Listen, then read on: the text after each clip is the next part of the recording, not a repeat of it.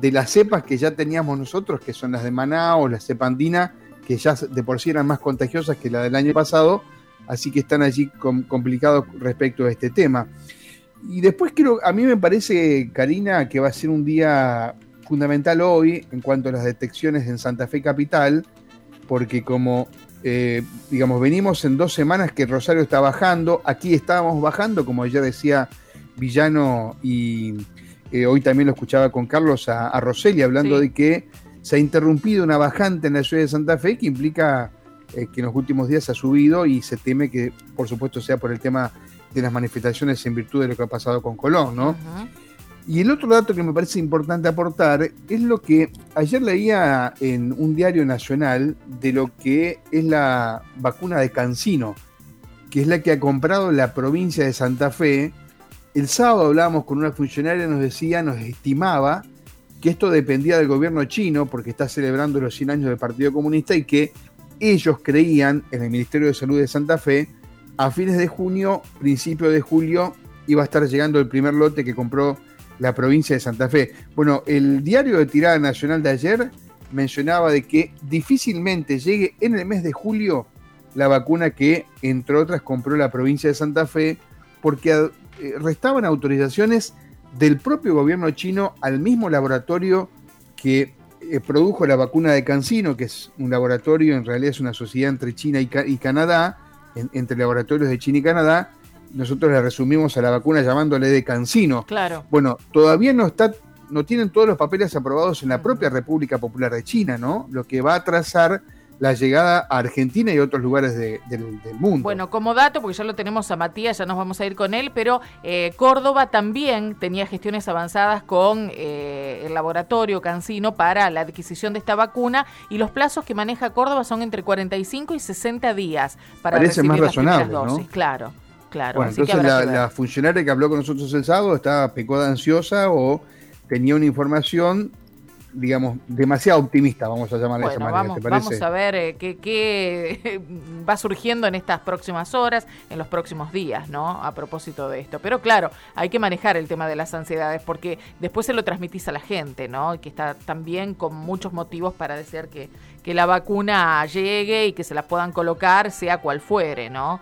Así que hay que, hay que trabajar ese tema con mucho cuidado. Más allá de las buenas noticias, siempre poner los, los parámetros bien claros como para que la gente, bueno, sepa cómo viene la mano, ¿no? Esto es, es muy importante. Mm. Bueno, sí, indudablemente los temas pasan por ahí, ¿no? Y, pasan por esta especulación de cuándo se volverá a la normalidad, de cuándo estaremos un poquito mejor. Eh, de, le decía yo a Carlos más temprano que hay un grupo de especialistas que están eh, analizando que a partir de septiembre se puede hablar de eh, cierta normalidad bueno, por supuesto, no total, sino como tuvimos en algún momento también, como fue en enero, tal vez parte de febrero también, que se podían hacer muchas más cosas de las que podemos hacer ahora en relación a la circulación, al comercio, a las actividades deportivas, etcétera, etcétera, y todo muy condicionado por la vacuna ¿eh? y por cuánta gente pueda estar vacunada, con el cronograma completo, que sería lo ideal, y si no, al menos eh, con una de las dos dosis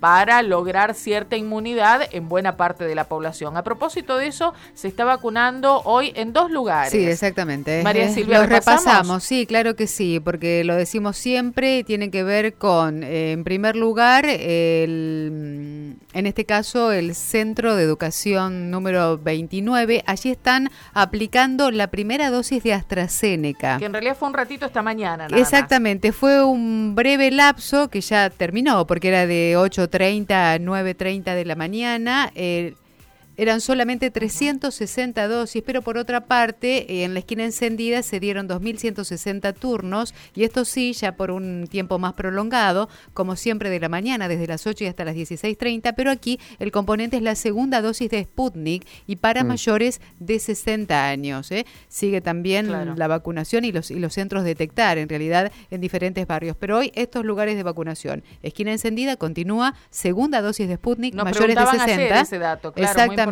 mayores de 60, reiteramos, segunda dosis de Sputnik que fueron llegando al país y distribuidas, en tanto que para eh, personas con o sin comorbilidades, las vacunas que fueron muy pocas, 360 en el Centro de Educación Física 29, primera dosis AstraZeneca. Bueno, te voy a dar el privilegio de, de saludarlo vos, Mario, porque yo ya lo saludé esta mañana. Matías, ¿cómo te va? Buen día.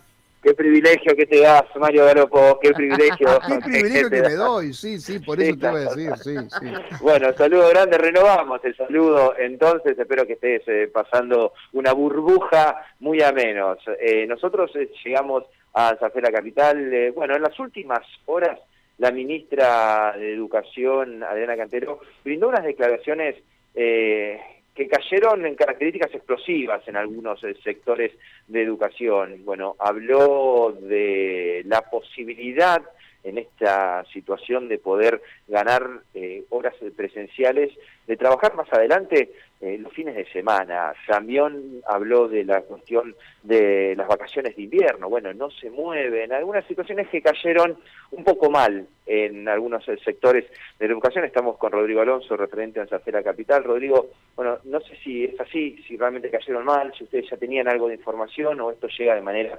unilateral. ¿Cómo estás? Buen día. ¿Qué tal? Buen día. Gracias por, la visita. Eh, no, no hubo ninguna comunicación eh, la verdad que nosotros ante estas declaraciones de, la ministra de Educación estamos en desacuerdo de, dos cuestiones. En primer lugar, la forma. Acá hay una forma que se tiene que discutir en paritaria. Hay una ley de paritaria que es para discutir las condiciones de trabajo, para discutir todo lo que tiene que ver con la vida escolar. Eh, habíamos dado un paso adelante porque el año 2020 ha sido un año en donde estuvo plagado de decisiones unilaterales del gobierno. y Hemos logrado recomponer el ámbito paritario, discutir en el ámbito paritario y ahora, a través de las últimas circulares y a través de estas declaraciones de la ministra, nuevamente parece que estamos retrocediendo y que el gobierno empieza a tomar o está pensando en decisiones unilaterales. Así que lo primero que decimos, hay un ámbito que se tiene que respetar, que es el ámbito paritario. Lo segundo que decimos, estamos en desacuerdo con el contenido. ¿Pero por qué estamos en desacuerdo con el contenido? Porque hay una ley de contrato de trabajo, porque hay acuerdo en la paritaria nacional, porque hay una eh, un decreto de digesto escolar, hay una, un calendario escolar fijado por el propio gobierno que establece claramente cuáles son los días, los horarios de trabajo, las formas de trabajo que tenemos los docentes eh, santafesinos. Nosotros no vamos a admitir, no vamos a admitir ni vamos a permitir que se eh, vulneren esos derechos laborales que tenemos nosotros como trabajadores. Y además con, con estas declaraciones, ¿no? que, que parece que hay que robustecer, dicen, ¿no? los procesos de, aprendizaje. Como si lo importante sería de ahora en adelante. No va a haber una evaluación de qué es lo que pasó antes, porque tenemos que decir que los docentes durante esta pandemia estuvimos y estamos trabajando, estamos dando clase con muchas dificultades. La ministra ahora parece que se enteró que hay dificultades con la conectividad, que es lo que nosotros veníamos planteando, pero los docentes llevamos adelante el vínculo pedagógico con nuestros estudiantes en situaciones que la verdad no son para nada los las ideales. ¿no? ¿Esto pareciera ser eh, una estrategia de declaraciones mediáticas o lo puede tomar de manera unilateral el gobierno? ¿Hay que cambio de metodología o pasa por paritaria esta situación? Nosotros entendemos que tiene que pasar por el ámbito paritario. Nosotros no vamos a permitir que el Ministerio tome decisiones unilaterales, que tome decisiones unilaterales con cuestiones que tienen que ver con los derechos laborales, pero que además tiene que ver con los procesos de enseñanza-aprendizaje. ¿Quieren que hablemos de los procesos de enseñanza-aprendizaje? Convóquennos los trabajadores. Tenemos muchísimo para decir de las dificultades que estamos teniendo, de las cosas que estamos haciendo para sostener el vínculo con nuestros estudiantes. Por lo tanto, basta de decisiones unilaterales que nos convoquen al ámbito paritario y a partir de ahí a, discutir. Ahora, discutir en un marco de eh, legalidad con las normas que están claras y con el respeto a los derechos que tenemos los trabajadores y las trabajadoras. Eso significa que en caso de ser convocados, la posibilidad de trabajar sábados eh, y feriados para ustedes quedaría descartada o habría alguna posibilidad de discutir alguna modalidad que permita extender la presencialidad. Nosotros estamos dispuestos a discutir de qué manera podemos eh, mejorar los procesos de enseñanza-aprendizaje, de qué manera podemos mejorar y garantizar el derecho a la educación para los miles y miles de estudiantes en la provincia de Santa Fe. Lo que nosotros no vamos a admitir es pérdida de derechos. Lo que no vamos a permitir es que se vulneren los derechos y las conquistas que tenemos los trabajadores, incluso, y lo vuelvo a repetir, con normativas que este mismo ministerio dio a conocer. En cuanto al receso escolar invernal. Nosotros, a ver, lo que, pensamos ahí, brevemente. Cuando uno eh, piensa en el receso escolar, que es un, es un receso para los alumnos y que tiene dos claves, una la pedagógica y otra la sanitaria. La pedagógica es porque en todo proceso de aprendizaje, vieron que está ese momento que decir, vamos a descansar, a despejarnos para después volver. Bueno, esta es la idea, hay una, un fundamento pedagógico de poder realizar un corte.